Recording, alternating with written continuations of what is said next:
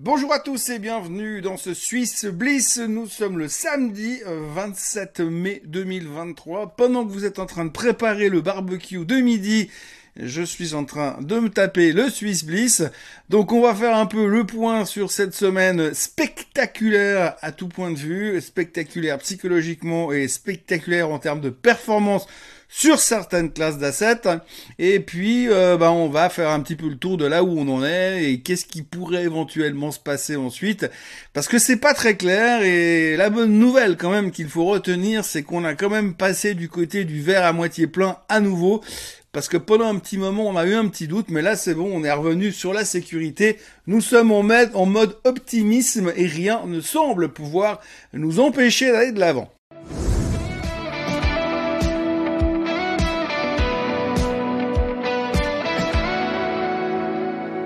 Alors avant toute chose, évidemment, on va pas revenir deux jours sur le sujet. L'AI, l'intelligence artificielle, a gagné la semaine. Il n'y a pas d'autre terme. Hein. Ils ont remporté le pompon. Tout ce qui est techno, tout ce qui est intelligence artificielle a cartonné.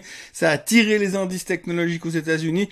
Ça a pas forcément tiré le reste du monde, mais l'explosion des marchés euh, en fin de semaine, jeudi et vendredi, eh bien, a réveillé un peu une Europe qui était en situation un peu mollassonne. Et ce qui fait que finalement, on termine pas trop mal euh, cette semaine, même si c'est pas l'euphorie en Europe. Mais ce qu'il faut retenir, c'est qu'aux États-Unis, c'était clairement l'euphorie, euh, l'euphorie sur les technos et l'euphorie sur le S&P 500, puisqu'il faut quand même noter que ce vendredi soir, nous avons terminé au plus haut, au-dessus des 4200 sur le S&P 500 et que techniquement, cela veut dire que nous sommes en bull market sur le S&P 500, au bull market sur le S&P 500 à quelques jours de la date butoir du plafond de la dette avec un deal qui n'a toujours pas été signé à l'heure où je vous parle en tous les cas. Donc c'est assez extraordinaire puisque tout semble aller pour le mieux et que nous vivons dans un optimisme exacerbé qui continue à pousser les marchés à la hausse. Donc oui, le truc c'est que l'optimisme est de retour si on regarde simplement les quelques nouvelles de la séance d'hier. Alors je vais pas vous faire un morning bull, mais simplement sur la séance d'hier, eh bien on a quoi? On a euh, le plafond de la dette, toujours pas d'accord, toujours des discussions, mais un optimisme latent puisque les parties sont plutôt encourageantes sur la possibilité de trouver un accord assez rapidement. Et puis à côté, alors surtout, alors l'excellente nouvelle de la soirée d'hier, c'est que la date butoir du 1er juin, eh ben on l'a repoussée de 5 jours. Donc c'est formidable, on a encore plus de temps pour trouver un accord. Alors c'est génial parce que les gars, ils vous font des calculs depuis des semaines. Enfin, quand on sait qu'on on dépense, je sais pas, 20 milliards par jour et qu'il vous reste 60 milliards, bah vous savez qu'il vous reste 3 jours. Mais là, tout d'un coup, on sait pas, ils ont trouvé des milliards quelque part, ils ont dû ouvrir un tiroir, oh des billets, nickel, formidable. Donc du coup, tout le monde est content. On a repousser la date butoir les États-Unis ne feront pas défaut avant le 5 juin et ça c'était la nouvelle d'hier. Alors effectivement ils feront pas défaut avant le 5 juin, c'est super, on est content de le savoir. Par contre maintenant ce qu'il va falloir régler, ce qu'il va falloir comprendre et ce qu'il va falloir anticiper, c'est qu'est-ce qu'ils vont nous faire au niveau du deal parce que pour l'instant on n'en sait toujours pas plus. C'est pas grave parce que comme on voit ce côté hyper optimiste, eh bien on s'en fout, on continue de surfer sur la vague. Et d'ailleurs euh, la vague continue d'être surfée puisque quand vous voyez les chiffres du PCE qui ont été publié hier. Hein. Souvenez-vous, cette mesure phare, principale, la préférée de la Fed, cette mesure qui devait être, annoncée hier, eh bien, elle montre que l'inflation, elle est effectivement euh, collée au fond du papier. Elle ne veut plus bouger, elle ne veut plus vraiment baisser. Et c'est le problème du moment. Donc, il faudra faire attention à ça parce que pour l'instant, ben, on voit que l'inflation ne baisse pas. D'ailleurs, si on regarde le comportement des futurs sur les Fed Funds, donc les futurs qui montrent la probabilité de voir une hausse des taux lors du prochain meeting de la Fed, eh bien clair, aujourd'hui on parie sur une nouvelle hausse des taux de 0,25 pour le prochain meeting de la Fed, mais on s'en fout parce qu'on a repoussé le plafond de la dette de 5 jours, que finalement il devrait trouver un accord et qu'en plus l'intelligence artificielle c'est trop génial. Donc si on regarde un peu tout ça, ce qu'il faut retenir quand même c'est qu'on n'a pas des grandes grandes grandes nouvelles, on, on s'emballe sur des choses qui devraient se produire, mais que fondamentalement si on fait exclusion du plafond de la dette et du délire de l'intelligence artificielle, eh bien l'inflation elle est toujours bien présente et elle ne veut pas vraiment baisser au rythme où elle devrait baisser. Hein, donc on a un peu l'impression que pour l'instant on a réussi à la calmer, mais qu'elle pourrait nous péter la figure quelque part, mais ça n'intéresse plus personne et on est vraiment concentré maintenant euh, sur que des bonnes nouvelles. Maintenant il y a un truc qu'il faut regarder, c'est le week-end de Pentecôte. Donc chez nous c'est Pentecôte, on rebosse pas avant mardi matin, mais par contre aux États-Unis c'est Memorial Day et aux États-Unis à Memorial Day, eh bien on fait des barbecues, on invite les voisins, on boit de la bière, on mange des burgers.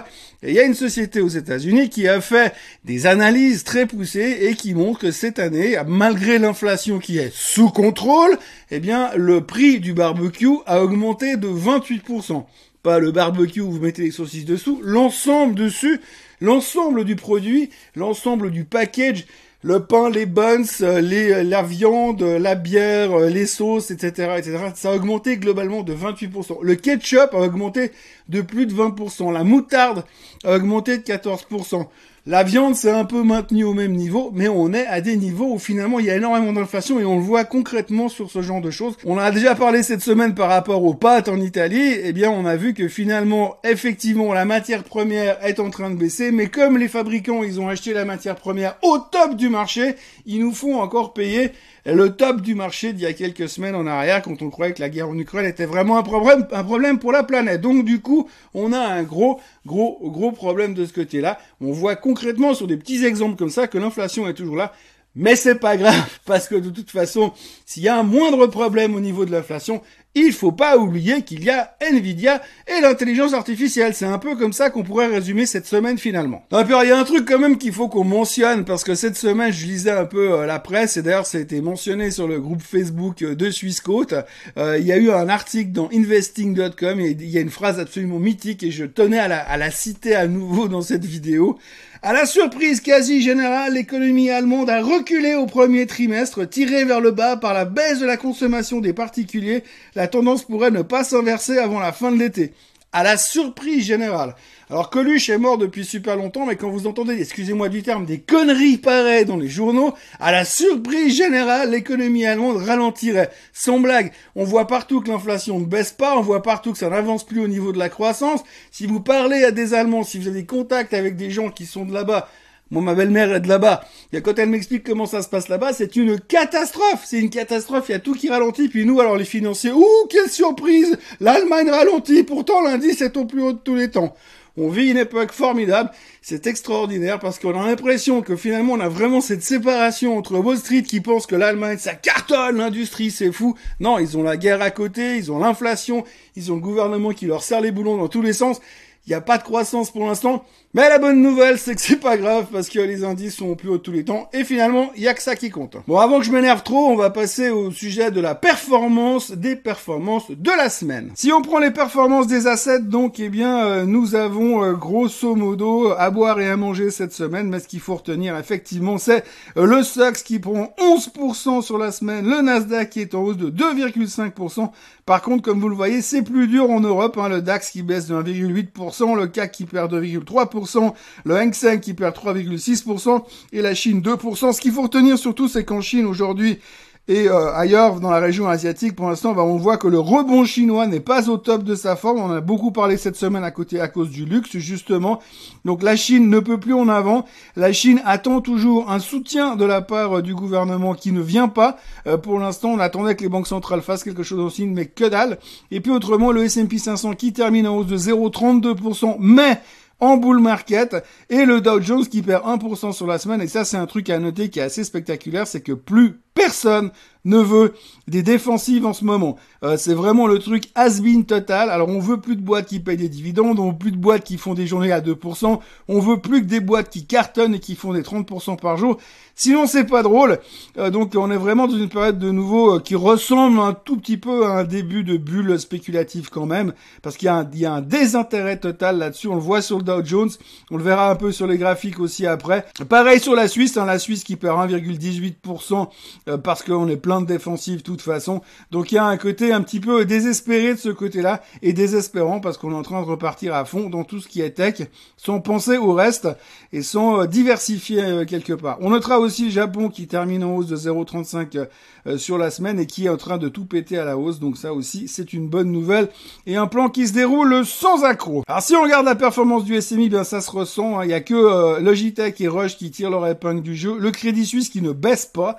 Euh, on a envie de dire c'est presque une bonne nouvelle en ce moment. Et le reste, tout est dans le rouge. Hein. Sonova qui repère encore 6,6%, Holcim qui perd 4,5%. Enfin bref, il y a tout, tout est dans le rouge globalement, certains plus que d'autres, mais rien de très spécifique, c'est plutôt des effets de marché pour l'instant et pas de grandes, grandes, grandes nouvelles qui expliqueraient ceci euh, ou euh, cela. Et on y va pour l'aspect technique. Alors ça va être assez rapide aujourd'hui. Vous voyez que le SMI il se bat avec cette euh, cette résistance, support plutôt dans le support résistance, ça dépend de quel côté vous placez, qui est ici euh, sur la zone des 11 450 et on aussi entre haut et bas. Début, mauvais début de semaine, on y reviendra après principalement à cause de Richemont. Rebond en fin de semaine, finalement on termine semaine à 11 434, on est plus ou moins sur ces zones de support. Euh, on est vraiment, on hésite et on cherche un peu les catalystes. Alors c'est plutôt rassurant parce qu'on a l'impression qu'on est quand même relativement bas sur ce côté-là, on peut espérer un peu une dynamique, mais c'est vrai quand on voit le comportement des Américains aujourd'hui, eh bien on peut souhaiter que la semaine prochaine soit un peu plus dynamique de nouveau en Europe. Le CAC 40 a pas mal souffert cette semaine euh, puisqu'on est revenu en dessous de cette euh, support résistance résistante support des plus hauts de tous les temps à l'époque. Donc les 7375 eh bien font effet, de pivot. Euh, on est passé en dessous principalement à cause du fait que les gens commencent à se poser des questions euh, sur le luxe. On est revenu euh, là-dessous, clairement.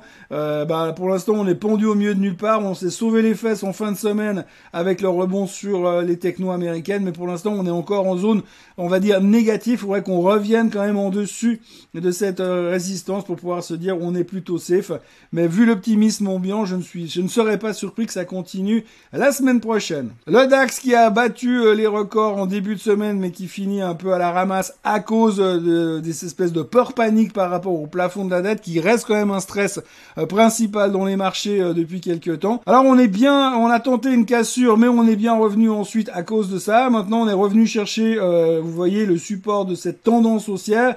Donc plutôt optimisme. Mais comme je vous l'ai dit tout à l'heure, eh bien tout d'un coup on est en train de prendre conscience que finalement l'économie allemande ne va pas si bien. Donc à surveiller maintenant en Allemagne, il faut qu'on retourne rapidement au plus haut tous les temps, en dessus des 16 250, euh, parce que pour l'instant, il y a un petit peu euh, des craintes. Il faut voir comment on va gaper euh, à l'ouverture et s'il y a quelque chose qui se passe au niveau du plafond de la dette durant le week-end. Le grand vainqueur psychologique de la semaine, le S&P 500, qui termine donc au-dessus des 4200. On est à 4209.1. C'est fait. Donc techniquement, si on reprend notre extrême bas euh, de l'époque ici tout en bas et puis on prend notre cassure ici, et eh bien c'est fait, on est à plus de 20% de rebond. Donc techniquement, pour ceux qui croient à ce genre de théorie, nous sommes donc en bull market, euh, à mort les ours et c'est reparti à la hausse, plus jamais faible.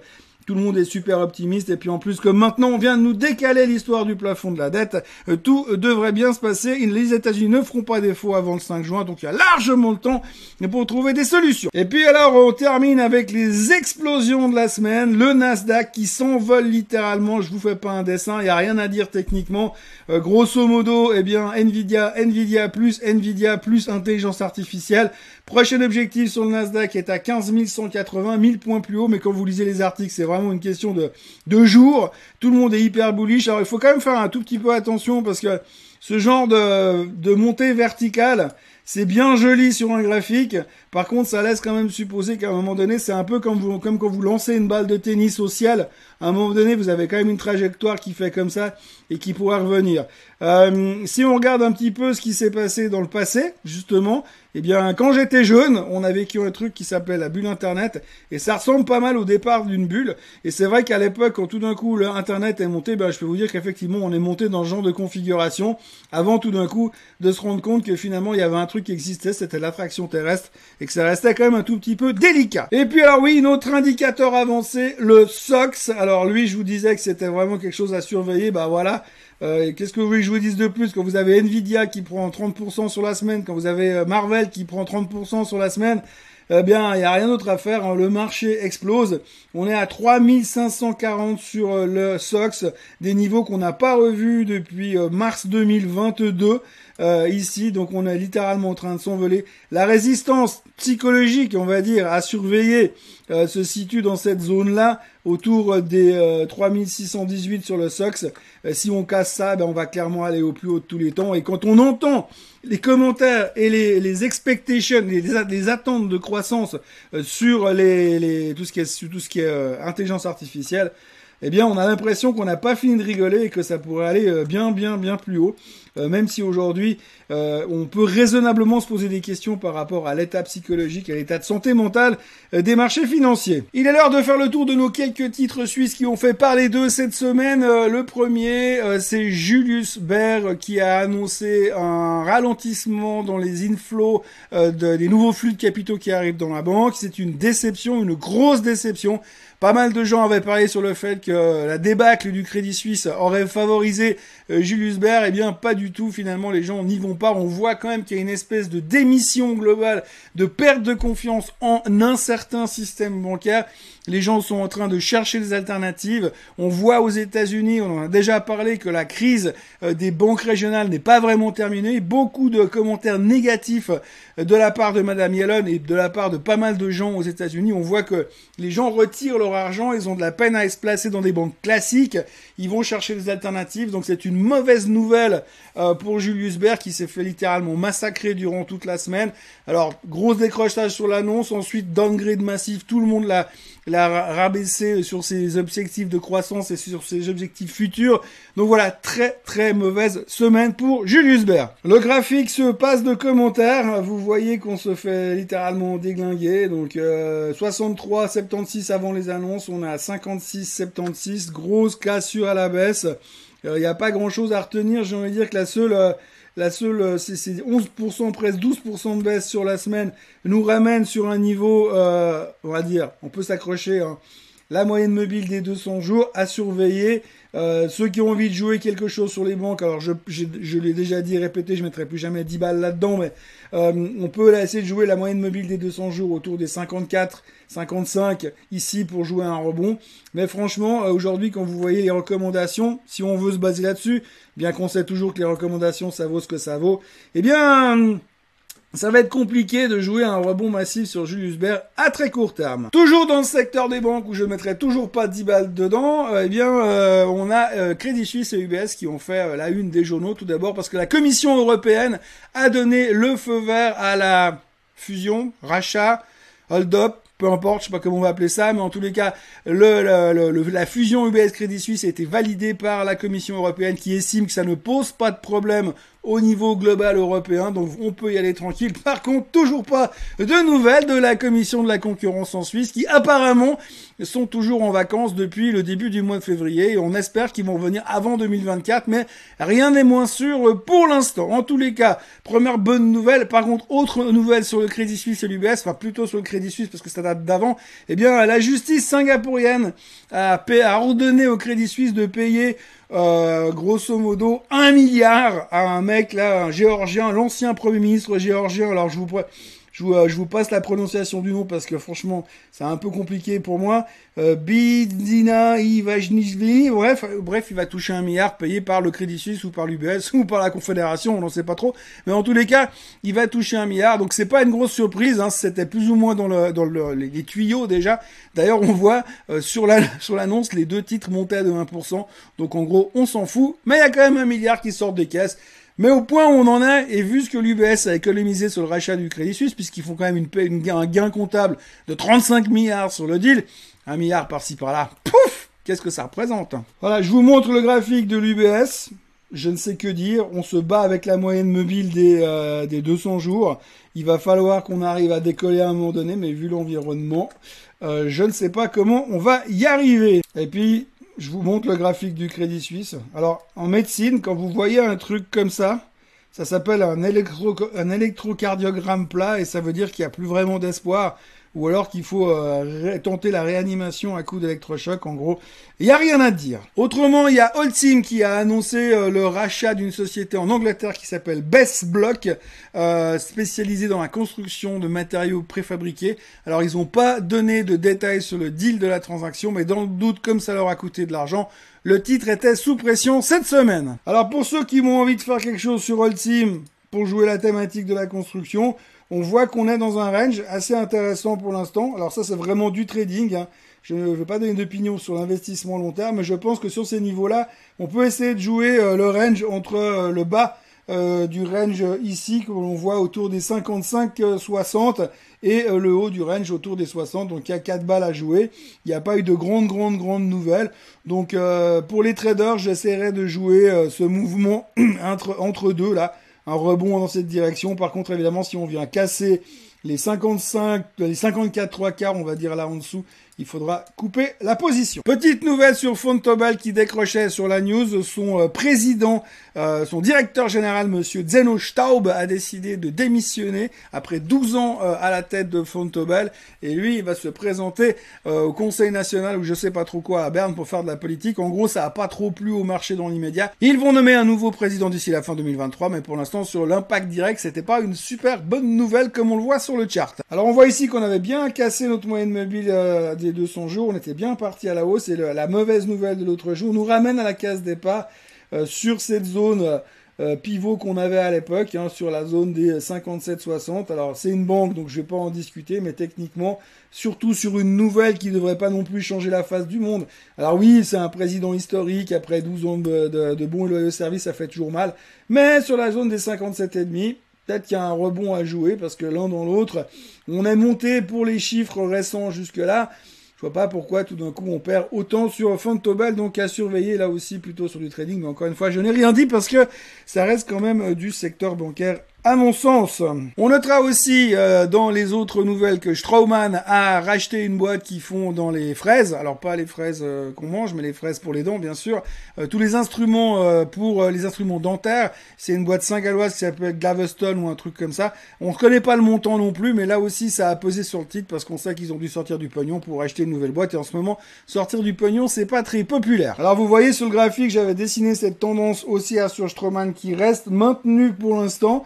Alors on a décroché l'autre jour, mais on revient toujours dans ce canal. Alors j'ai envie de dire que c'est plutôt encourageant pour le moment, parce qu'effectivement là aussi, bah, euh, on voit qu'on continue notre tendance et que cette exagération sur cette annonce où on a peu de détails est plutôt rassurante quand même euh, pour la suite des événements. Et vous voyez qu'on a quand même une tendance qui est bien euh, établie. Alors peut-être qu'il ne faut pas non plus trop se poser de questions là-dessus pour l'instant. Et puis on termine avec Richemont. Alors Richemont qui a souffert de l'histoire du luxe. Alors l'histoire du luxe, vous vous en souvenez, c'est tout d'un coup un analyste quelque part en Europe euh, qui a décidé que finalement peut-être que c'était quand même un peu trop cher puis qu'on était en train de délirer. Il est vrai que le luxe a explosé dans toute la thématique de euh, la libération de la Chine. Hein. La Chine revient sur le marché, ils vont dépenser comme des fous. Bon, pas de bol pour l'instant, ils, ils dépensent pas autant que ça.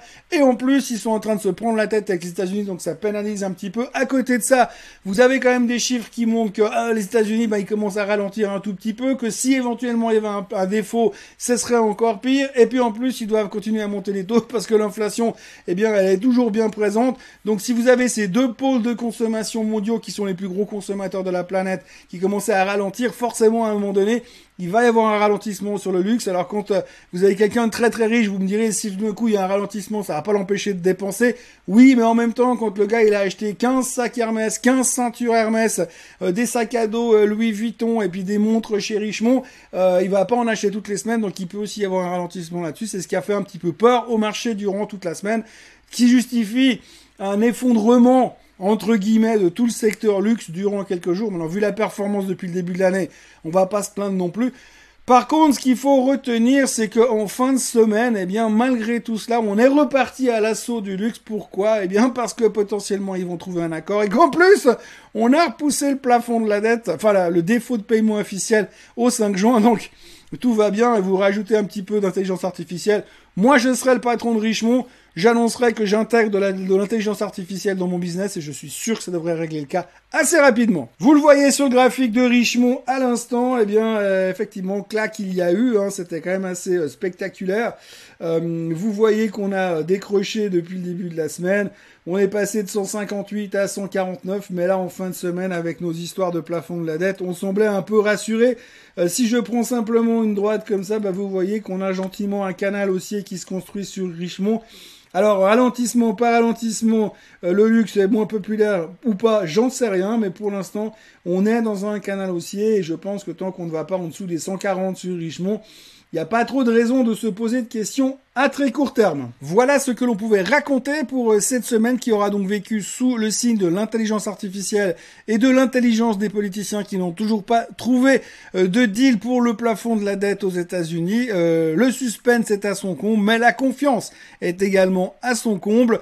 Nous en saurons plus probablement mardi matin puisque c'est un long week-end qui s'offre à nous. N'oubliez donc pas de revenir mardi pour un nouveau Morning Bull Live. Lundi, c'est tout le monde au lit. On va profiter justement du barbecue qui a pris 28% pendant le week-end. Moi, d'ici là, je vous encourage à liker cette vidéo, à vous abonner à la chaîne Suisse Côte en français et à donc revenir mardi matin. Passez un excellent week-end et à mardi. Bye bye